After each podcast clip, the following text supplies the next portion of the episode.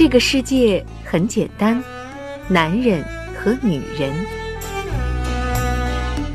这个世界很复杂，恋人、同事、知己、陌路。世界那么大，你我那么忙。每晚二十一点，放空自己。那些年，带你换个角度看世界。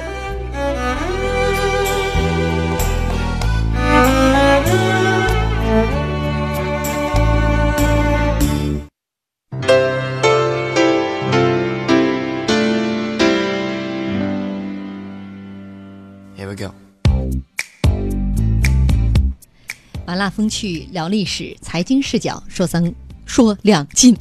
还还是习惯三国，这是要开历史的倒车吗？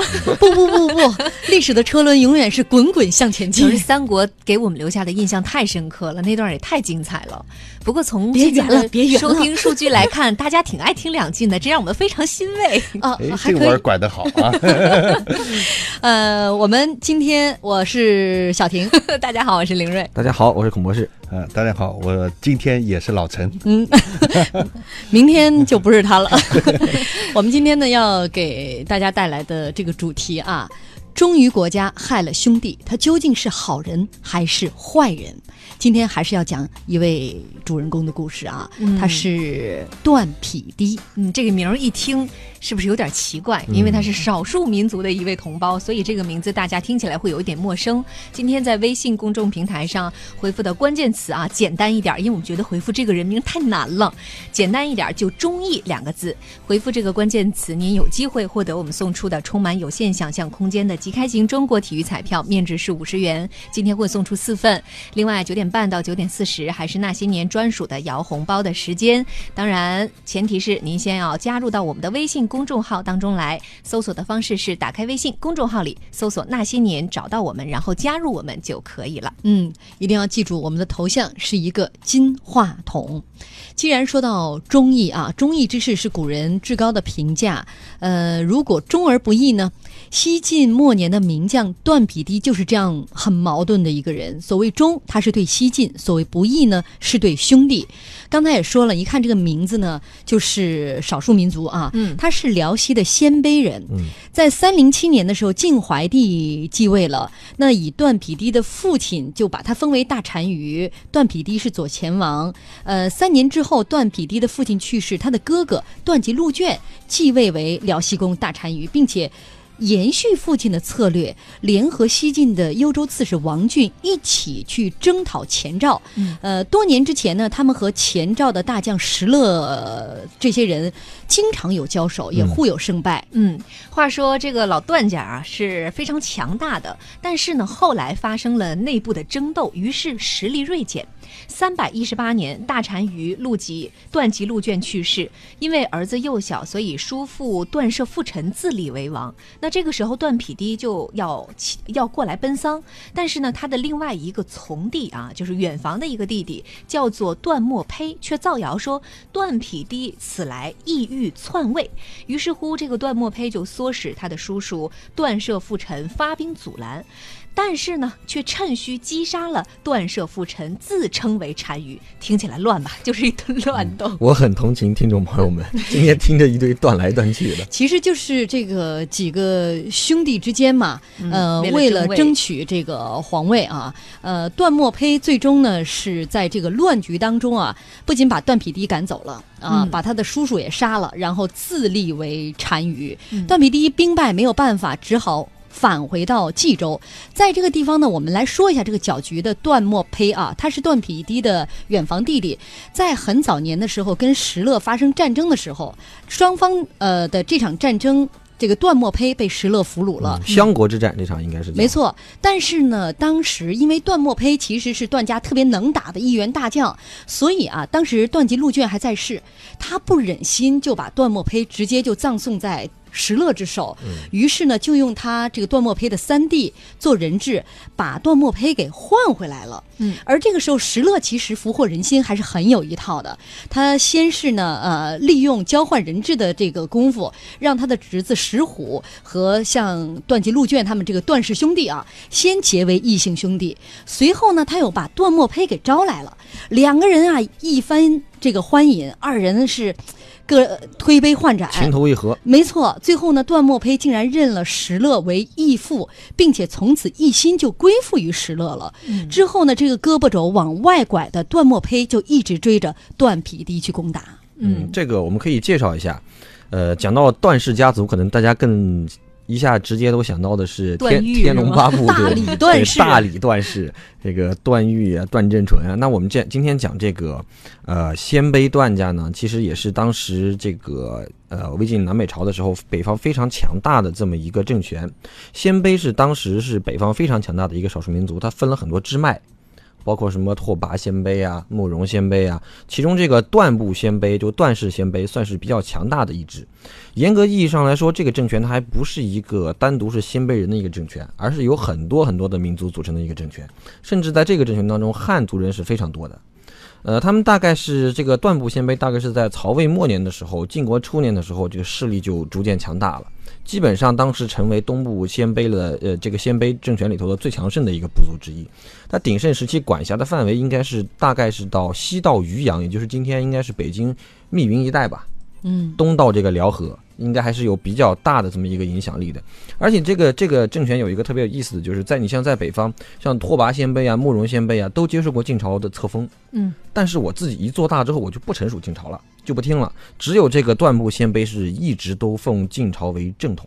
嗯嗯当然，这可能跟他统治区的汉人比较多有关系，也还有另外一个政治原因，就是我们说当时的时局其实有两个很突出的矛盾，一个是中央和地方之间的矛盾，就是中央政权和地方的藩王们跟世家大族之间的联合和争斗。还有另外一个就是这个汉族政权跟崛起的少数民族政权的矛盾，这两个矛盾其实有的时候是会融合的。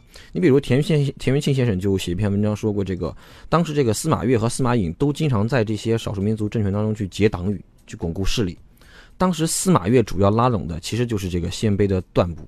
司马越得势之后呢，他们就成了一个利益的共同体。所以在这个乱局当中，其实这个段部鲜卑对晋朝的依附，也是他们获取资源和自立自强的这么一个方式。嗯，就各种因素啊，嗯造成了这个呃段氏鲜卑他们这一支少数民族跟西晋的关系一直是粘合度非常高的。对，嗯，但是为什么他们家如此之乱，内斗不止呢？啊，这个呃，一个是关系好啊，因为他比如说，你看从我们前面介绍的，他父兄世代都受这个进士的册封，嗯而且给的呃这个位置都很高啊，还跟晋朝的一些臣子有联姻。，对对，其实而且那个时候呢，就是一方面呢，经过这个晋魏晋时期连年的征战呢，人口锐减，然后呢，在内地的就是这个中原地区的汉族政权呢，在补充这个人力资源的时候，用了一个方式方法，就是引入外族。啊，然后来补充他们，有的呢，甚至包括就是不单是引入，是勾结，就是或者说借用或利用外族力量，实现自己力量和别的自己体制体系内的这个力量来抗衡。所以呢，这个外族进来的，有的呢是是这种世受这个正朔的这个所谓皇恩的，他的这个向心力相对多一些；有的呢逐渐成长起来的，那么就自己做大。其实你像从这个段部的，从这个段匹敌后来说过好多话，就可以看出他们呢是相对对这个汉政权的这个依附性或者说像凝聚力是比较强的。你比如他说乌木乌夷狄木易以之破家。他把自己的身份说我是外族，但是木易就是这个青木是汉朝的这种大义啊。这还有呢，包括经常什么我们世受重恩不忘忠孝，未死之日心不忘本。是这样的这个说法，就说明他的这个向心归附力这个立场是很鲜明的。嗯，那么为什么又出现了这种不断的这个内斗呢？就是我觉得，就是核心政权如果说一个主力的绝对权威出现，这个这个这个权力更迭呃权力更迭之后呢，那么其他的这个权力的这个高低匹配、权重不等的时候，这个一定会出现这种争斗。那么这种争斗留下的产生的作用是什么？一个是对内部不稳，所以我们从段家王朝的这种纷争纠缠可以看出内部不稳；还有就是外流间隙，就给别的这个力量来介入的话，留下了空虚可乘之机。嗯，其实他这个这个段段部的鲜卑啊，还是一个比较崇尚武力的这么一个呃一个一个政权。他虽然说统治的大多数都是汉人，但是其实也没有像汉族政权一样去礼敬士大夫呀，啊、汉化程度还是比较有限的，所以他的权力更迭的体制也没有说很稳定。兄弟之间确实也是爱用武力说话。兄弟之间、叔侄之间，嗯甚至父子之间都有这样的一些。嗯，当然，这个有一个特别，还有这一个这个内讧啊，有一个特别重要的人物，就是我们刚才讲到这个石段勒吧，段墨胚。嗯段墨胚在当时被石勒抓的时候，被石勒抓走的那个那场战争叫做襄国之战嘛。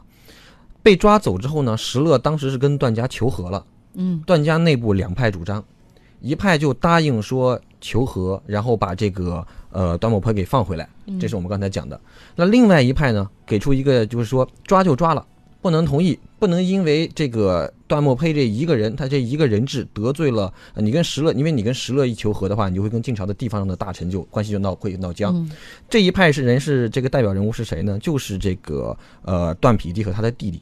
嗯所以你发现，自从这个事儿，段家内部就开始出现了分裂。后来段墨佩跑回来之后就很生气啊，人家把我抓走了，你们还不去救我，那我肯定要报复你们啊！所以就一直在报复这一派。段家就就此发生了两个大派别的这么一个争斗。没错，而且包括这个石勒也是用心良苦。一呢是他们都同为少数民族，所以啊，在推杯换盏之中很容易获得对方的一个认同感。嗯因此，他让他的侄子石勒先跟像段匹敌这样的这一辈儿，你们先结拜为异姓兄弟，然后你看他又把段墨胚给专门挑出来，我再认你为义子。嗯，这是两种不同的人物关系。所以刚才就是小金说的，就除了段墨胚这个因素以外，石勒的介入也是一个重要因素发挥作用非常的大。嗯而且石勒这个人呢，在这个时代，这个呃五胡时期、十六国时期，真的是非常独特的。嗯我们知道他也是成就了帝业的。那么历史上成就帝业的，比如这个比他早这些呢，两汉时期高祖是以布衣，汉武呢虽然是强大，但是算是有正统传承。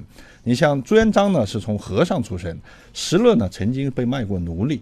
对奴隶出身，最后成为帝业，而且呢，《晋书》里头呢，后人说《晋书》呢就批驳《晋书》的一个一个观点，就是谓为巫史。什么叫巫史？就它记载了很多奇奇怪怪的，就是所谓的玄幻的东西。怪力乱神哎，对，怪力乱神，包括石勒的出身啊，还有这什么路遇老者碰到他的这个项羽项羽断言啊，什么等等。但是不得不承认，这个人绝对是一代顶级枭雄。嗯所以这仗他手段很高。这一仗本来他处于劣势啊，对，呃，结果他成功的反败为胜，同时还把当时依附于西晋，本来这个段氏是被幽州刺史王浚对请来的，对结果使他们成功的分化了。对，最后所以石勒也是利用这个机会，最后把王浚给干掉了。嗯而且就在段家自己打得火热的时候，受益者最大的其实就是石赵，我们也就是后赵，也就是石勒的这个政权，慢慢就强大起来了。嗯，好了，我们先稍微休息一下啊。今天给大家带来的主题是忠于国家，害了兄弟，他究竟是好人还是坏人？我们要讲的这个主人公是西晋的段匹敌。微信公众平台回复的关键词是“忠义”，要送出的是即开型中国体育彩票，面值五十元，今天送出四份，前提是您要关注我们的公众账号，微信公众平台您搜索“那些年”找到我们，并且关注我们就可以了。我们的头像是一个金话筒，欢迎大家继续锁定收听《经济之声那些年》，论古说今。我们今天给大家带来的主题是忠于国家，害了兄弟，他究竟是好人还是坏人？而这个说不清是好人还是坏人的主人公，名字叫做段匹敌。呃，节目一开场我们介绍了，简单介绍老段家的事情。恩怨情仇，很好像是一团乱麻呀，生活啊是一团麻。我们有听众朋友微信公众平台上留言了，说这段故事吧，给你们总结一下。嗯，老段家老头子死了，大儿子接，老二叫段匹敌，大儿子死了，想让大孙子接，大孙子太小，结果呢被段匹敌的远房兄弟段墨胚用计夺走了老段家的正统地位，至此两人开打了，老段家太乱套了。这解释的太接地气了。一个那个风云壮阔的历史的恩怨情仇，变成了家庭伦理剧，突然。没错，觉得下一步就是为争房产了。好，我们话说这个段匹敌，按照刚才那位朋友说，老段家乱套了，兄弟俩开打了。确实，段匹敌在和远房兄弟段墨胚的争斗当中，逐渐落了下风。石勒当年看的没错，包括他们家的大哥也看的没错，段墨胚很能打。嗯嗯、呃所以我们接着看啊，这个落败了的。段匹敌他没有办法，只好逃跑。他逃去哪儿了呢？逃到了一个地方叫烙陵，投奔了烙陵太守邵绪。之后又跟邵绪联手，继续抗击前赵。这期间呢，邵绪被俘，不改气节，叮嘱手下要尊奉段匹敌为主帅。也就是说，我不在了，我手下的这些兄弟，我的儿子们，你们得听段匹敌的。嗯，三百二十一年三月份，当时已经建立了后赵的石勒，派兵攻占了、攻克了这个幽州。呃，所管辖的多座城池，在这里烧杀抢掠，残害百姓。段匹敌的弟弟段文渊也是一位好汉啊，嗯他当时是激愤出战，但是非常遗憾，在这场战斗当当中，虽然他很勇猛，但最后还是寡不敌众啊，一直战斗到力竭，最后被俘虏。当时在城内的军民都看到了这一幕之后，无不恐惧。嗯，段文鸯。嗯段文鸯，哎，随后呢，段匹敌打算是单枪匹马逃回建康，也就是当时东晋的这个都城啊。但是邵绪的弟弟邵季不听号令，有意投降，并且呢想抓住朝廷的使者王英送给石勒以示好。当时呢，段匹敌是正色斥责他说：“你不能尊兄之志，又逼我不能还朝，已经很过分了。现在呢，又要抓天子使者，我虽胡素，也真是闻所未闻。”那随后他又对王英说了一番话，说：“匹敌世受重恩，不忘忠孝。呃，今日势逼欲归罪朝廷，而见逼迫。”终款不遂，若得假息，未死之日，心不忘本。其实呢，总结成一句话，就是最后这八个字啊：嗯未死之日，心不忘本。而之后呢，段匹敌也确实是这样做的。嗯，邵字把段匹敌五花大绑送到了石勒的侄子手里，石虎手里啊。呃，段匹敌和石虎之前也讲过了，两个人曾经是拜把子兄弟。那段匹敌在见到石虎之后，拒不行礼，说：“我受国恩，志在灭汝，不幸吴国自乱，以至于此。你让我死，但是我绝对不会屈节。”石虎对他也也是很尊重的，叫做起而败之。石虎这人还是比较残暴的，其实、嗯对他这么好，说明确实也还是有人格魅力。对，那么之后段匹敌是被任命为冠军将军，就是说他到了这个后赵他们这儿，后赵的人其实对他也是很善待的啊。只不过段匹敌的态度始终都是很强硬，人虽然在后赵的境内，但是他却经常穿着晋朝的朝服，手持晋朝符节，呃。还有一种说法说，他当时是逢人就开始这个劝谏，说归归顺我们晋朝吧。嗯，最后，他是和段文鸯自己的弟弟，包括少胥一起啊，被石勒给诛杀掉了。嗯其实还是要呃客观的说，的这个段匹敌在抗击整个汉赵就前赵后赵的过程当中，其实还是起到了很大的作用的。嗯呃，你我们看这个说鲜卑段部鲜卑跟呃晋朝的地方势力的关系比较好，他其实跟很多个地方势力联合过，对石勒的政权的扩展还是起到了很直接的牵制作用。其实，在他父亲，就是我们前面讲过段家老头这个段务务臣，在他执政的时期就跟王俊联合击败过石勒，当时石勒还在刘渊手下嘛。然后到了后期，呃，这个段匹敌跟刘坤联合，跟邵绪联合，都在一定程度上遏制了石勒的扩张。比如说，当时这个段匹敌跟邵绪联合之后，呃，司马睿就封这个邵绪做了平原太守。当时石勒立马就急了，点了八千骑兵去包围邵绪。那当时也是这个段文鸯奉段匹敌的命令去救援，那石勒就立刻撤兵了。所以说，在跟整个石勒政权的对峙的过程当中呢，确实段匹敌和他的整个的这样一个部族还是发挥了比较大的作用。嗯但他失败的原因，其实也是在这种错综复杂的关系当中没有处理好，包括我们马上要讲到的后面跟刘坤的关系没有处理好，嗯导致丧失了很大一部分人心，也包括段家内斗消耗消耗了他很大的实力。少旭再一死，几个原因一叠加，他也就逃不出这样一个失败的下场。嗯呃，应该来讲是内因外因叠加起来的，比如说家族内斗啊，或者说内部的这个呃不团结啊。但是从外部原因来讲呢，我觉得这个时候反而是占据了更大的一个主导性，或者说呃权重占比更大一些。就是说你的竞争对手段匹敌确实也算是这个、呃有水平的，但是要看你的对手是谁。他碰上了石勒这样的人。石勒呢，在某种程度上呢，是属于这个呃枭雄中的枭雄啊，所以又会这个怀抚的一套，放软身段的时候软到是这个极地，然后呢强硬起来的时候翻脸不认人的，也是这翻手为云覆手为雨。所以，而且有统兵也是有相当强悍的这个力量。所以，你碰到这么一个强悍的对手，那么在某种程度上呢，你看这个段匹敌还保持了一些所谓的这个这个儒儒将的那个那个那那样的一种气息。所以，这个落败呢，也确实在所难免。嗯，其实石勒一开始也没有想杀段匹敌。对，呃，你们怎么来看段匹敌在生命最后的那一段表现？也正是他的表现，让自己被石勒所斩杀。我觉得其实有这份气节，应该还是要去肯定的，因为毕竟当时这个天下乱世的大门已经开启，在这越是越是在这种时候，越大多数人秉持的标准就是一个利益考量、利益衡量。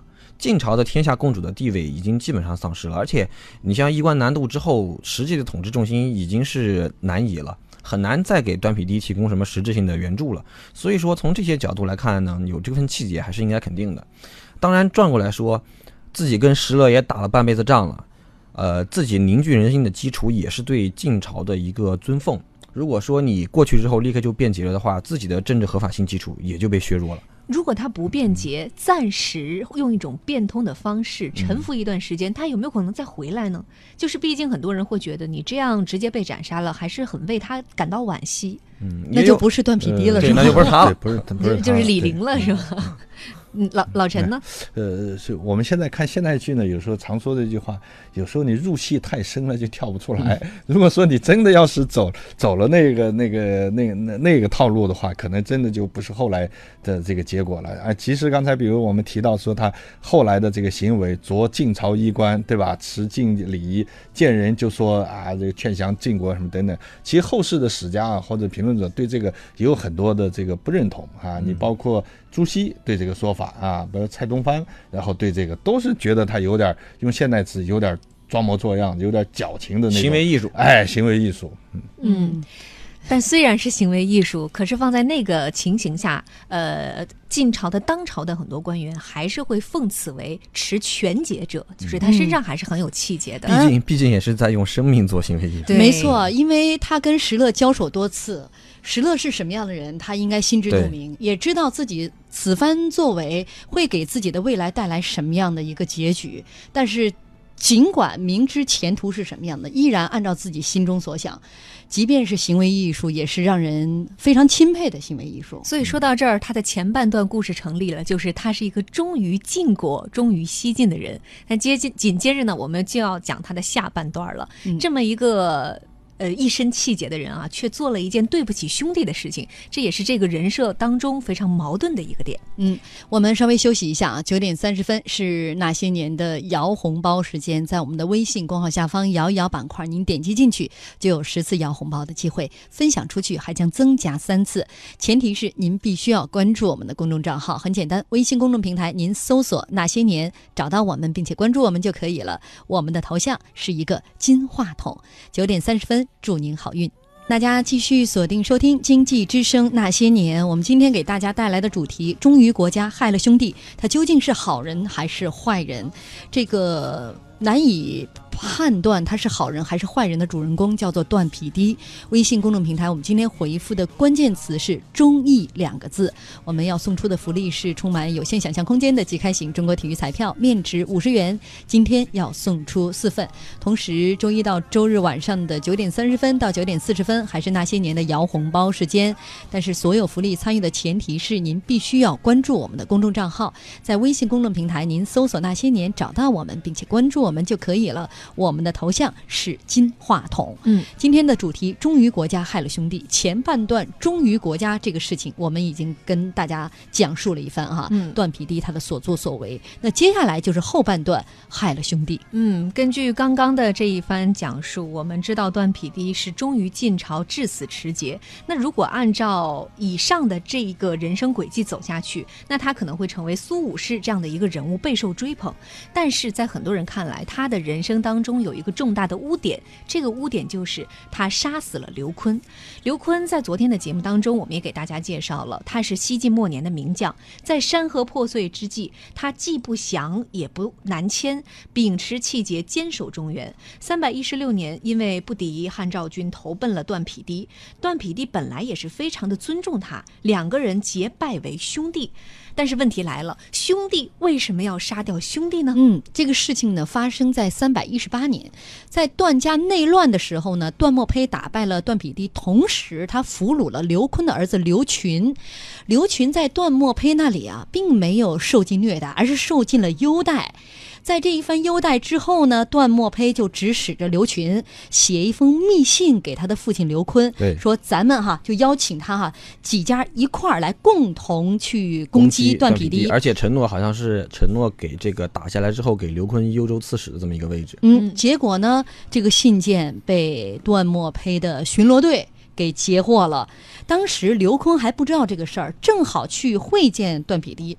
段匹敌呢就把这封信拿出来给刘坤看，他说：“你看啊，我也没有怀疑你，但这个事儿吧，我得告诉你。”刘坤看完这封信，就对段匹敌说：“我和你结为同盟，志在辅佐王室，希望呢依仗你的威望，能够血洗国家之耻。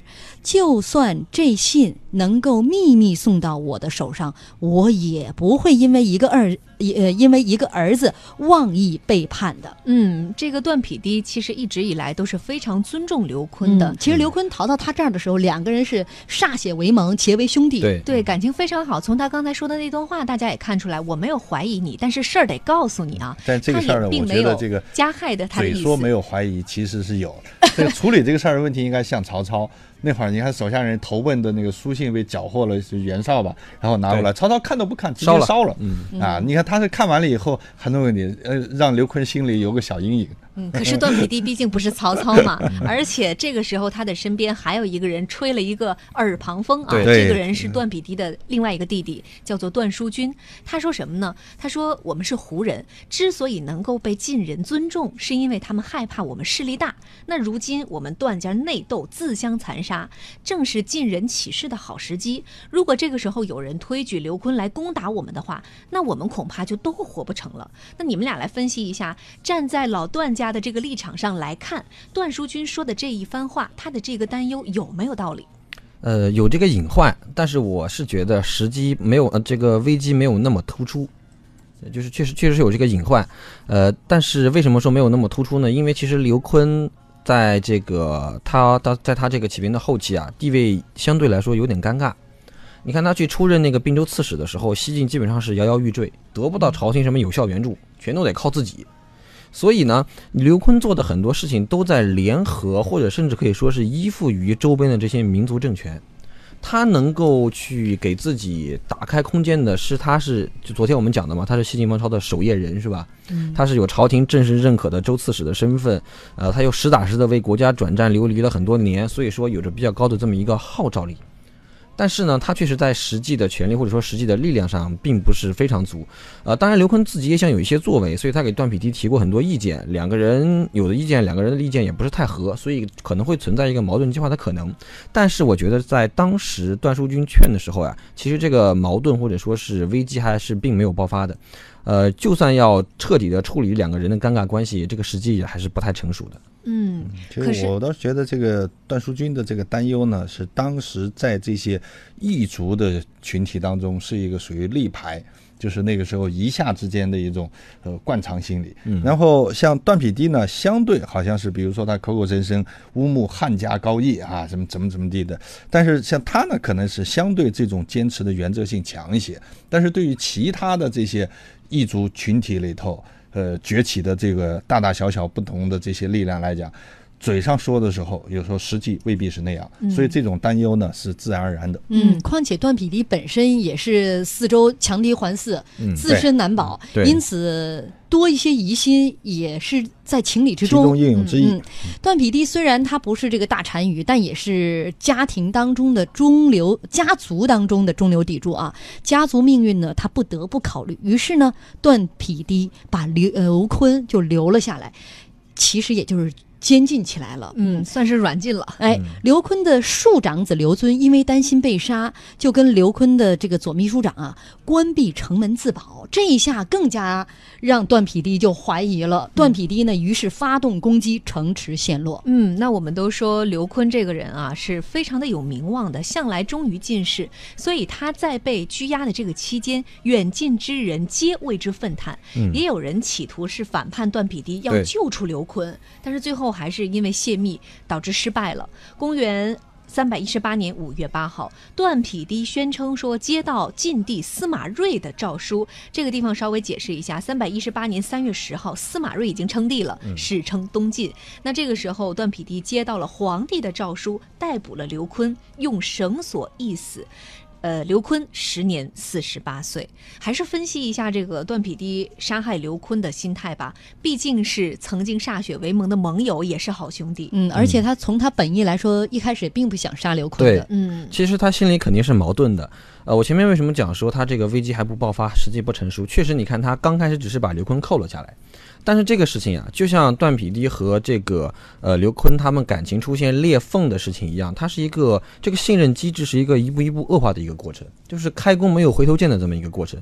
你看，像他们两个这封信，这封离间的信送到他们这儿来的时候，其实一开始两个人的互信机制是存在的，但是就像老陈讲的，嘴上说我不怀疑你，但是心里其实会有裂痕的。就这个互信机制其实开始已经动摇了。对，已经很脆弱了。这个一旦动摇之后，你想你想再去，因为信息是不对称的，就是你完全你不知道对方心里是怎么想的，你是猜不到的。所以说，为了自保，你只能够去猜揣呃揣测对方是往坏了想，把对方往坏了想。所以你发现这样一个机制。呃，逐渐演变下去的话，就是一个一步一步恶化的过程。包括这次也是，段匹敌将刘坤扣下来，其实扣下来也可能也一开始也没有打算就把刘坤给处死，但是一扣下来之后，出现了一连串的连锁反应，刘坤的手下儿子们开始自保，嗯，然后史书里也有记载，有大概有三四个地方的太守，因为刘坤很有名望嘛，是准备起兵反抗。那为了解决这种问题，段匹敌也不得不迅速的雷霆手段赶紧处理掉。所以这就是一个一步一步恶化的一个过程。所以其实段匹敌心中，你说他没有矛盾吗？肯定也有矛盾。你说有不得已吗？其实也有，但是没有办法了，开弓没有回头箭了。而且你看，就像这个，你走出了第一步，第二步就连锁反应。对，呃，当这个刘坤的儿子们、手下们做出这个相应的应激反应之后，那反馈到段匹敌这里呢，他又不得不相信，你看，你其实一开始就是想要跟你儿子谋害我的。对，嗯，反倒是坐实了他这个好像有异心的这么一个状态个。互信基础有了裂缝之后啊，他采取的肯定是一种底线思维。啊，就是说有一些风吹草动或一些负面的呃这些清单的话，他就会接受。原来互信基础牢固的时候，把这些负面的说辞他会屏蔽掉。当这些互信降低的时候，负面的就慢慢的上升起来了。而且在这个时候，你比如他开始留下这个刘坤，是确实想用刘坤的名望，因为刘坤善于怀抚嘛，呃人来的很多啊，投奔的很多，希望振臂一呼。但是当这个负面情绪起来之后，他就会又觉得，哎，其实未必能够达到我想要的这个，那么就印证了刘坤另外一个短处，就是短于控欲。其实包括他的那些人，那是没有帮忙，是添添倒忙，添乱了，反而促使这个矛盾的激化，那么嗯让段匹敌下了这个杀手。段匹敌虽然下了杀手，但是他可能最终也没有想到哈，杀刘坤的负面影响有非常大。非常大。嗯对，史书里记载的是这个段匹敌把刘坤杀了人心之后呀，尽失，人心尽失。因为当时特别特别有意思的就是说，杀完刘坤之后走了很多人，而且走的人里面是胡人和汉人都有，哎就少数民族和汉人都有。这就等于是说，呃，你展现出来的是一个不能容人。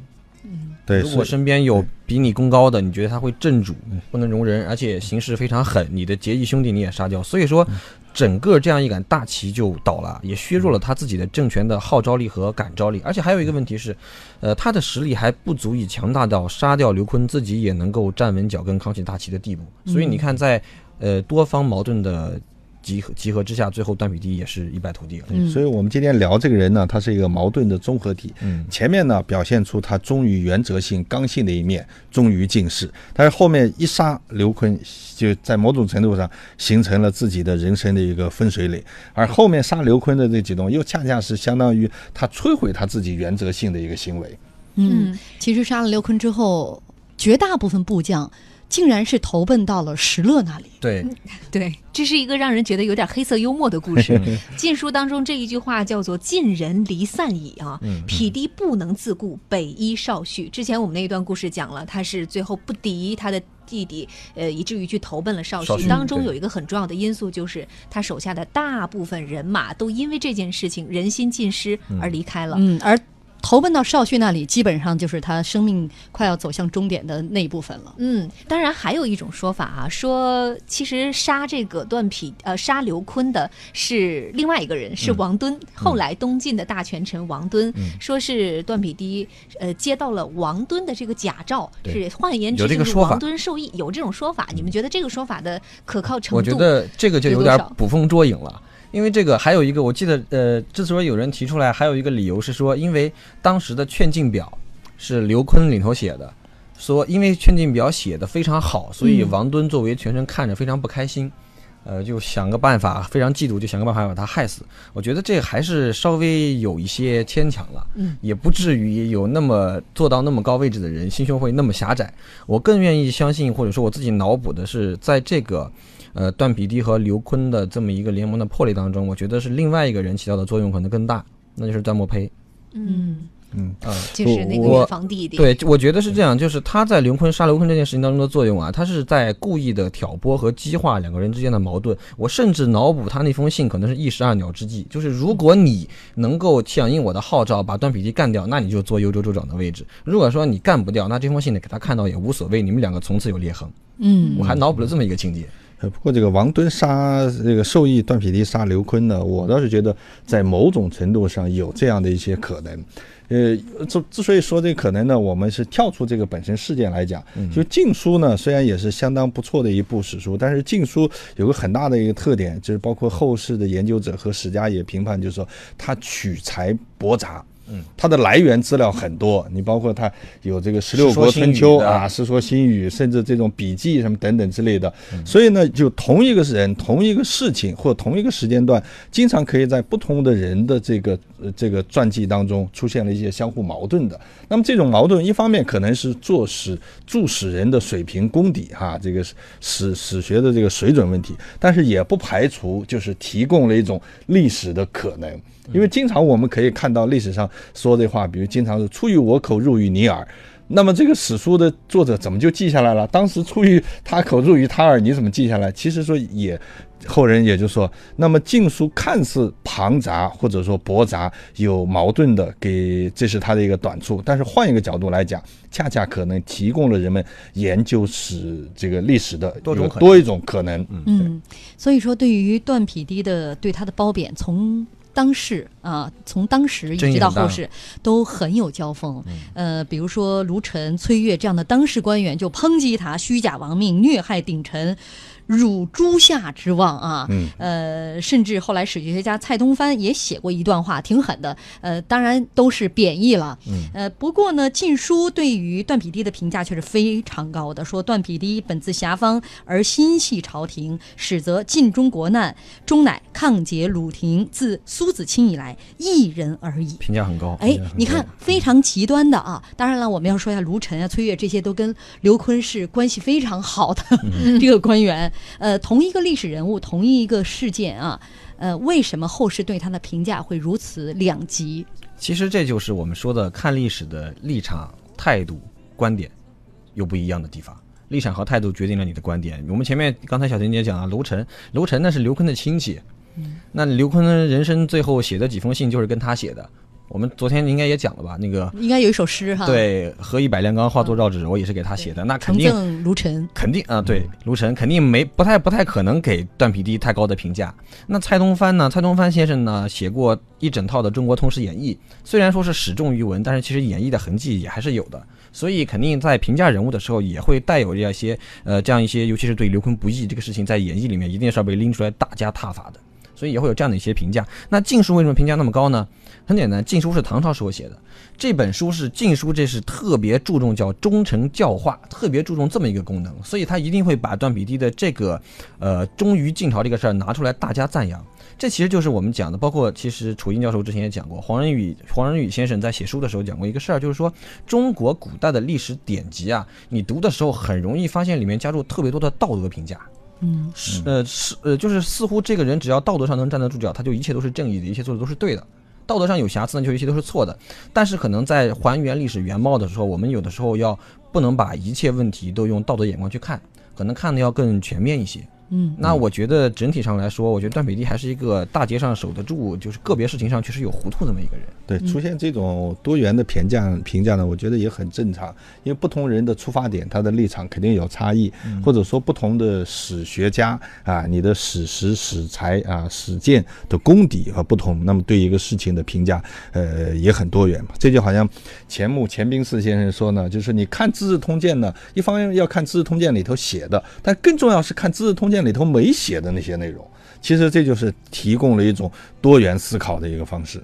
嗯，呃，要说到这个段匹敌啊，他在史书当中最大的污点就是诛杀刘琨。呃，但是想想，呃，他忠于西晋这个我们已经说过了，嗯但是这个弑杀。呃，歃血为盟的这样的一个兄弟，在那样的一个时段，我们又讲了一个重要人物段墨胚的介入，让事情变得扑朔迷离，而且很多事情不是依据他的本意再往下走，对事情的变化是往往出超乎超出个人的控控制和预判的。所以，当一件又一件事情呃扑面而来，来不及思考的时候，可能就会做出一个令自己都后悔莫及的一个判断。反应吧，也算是。嗯所以有时候这个也是历史非常悲情的地方哈，是非黑白没有那么容易就说清道明。至于人就更是这样了，哪怕是我们讲了那么多历史当中的名人伟人，又有几个能是赫拉克勒斯式的英雄呢？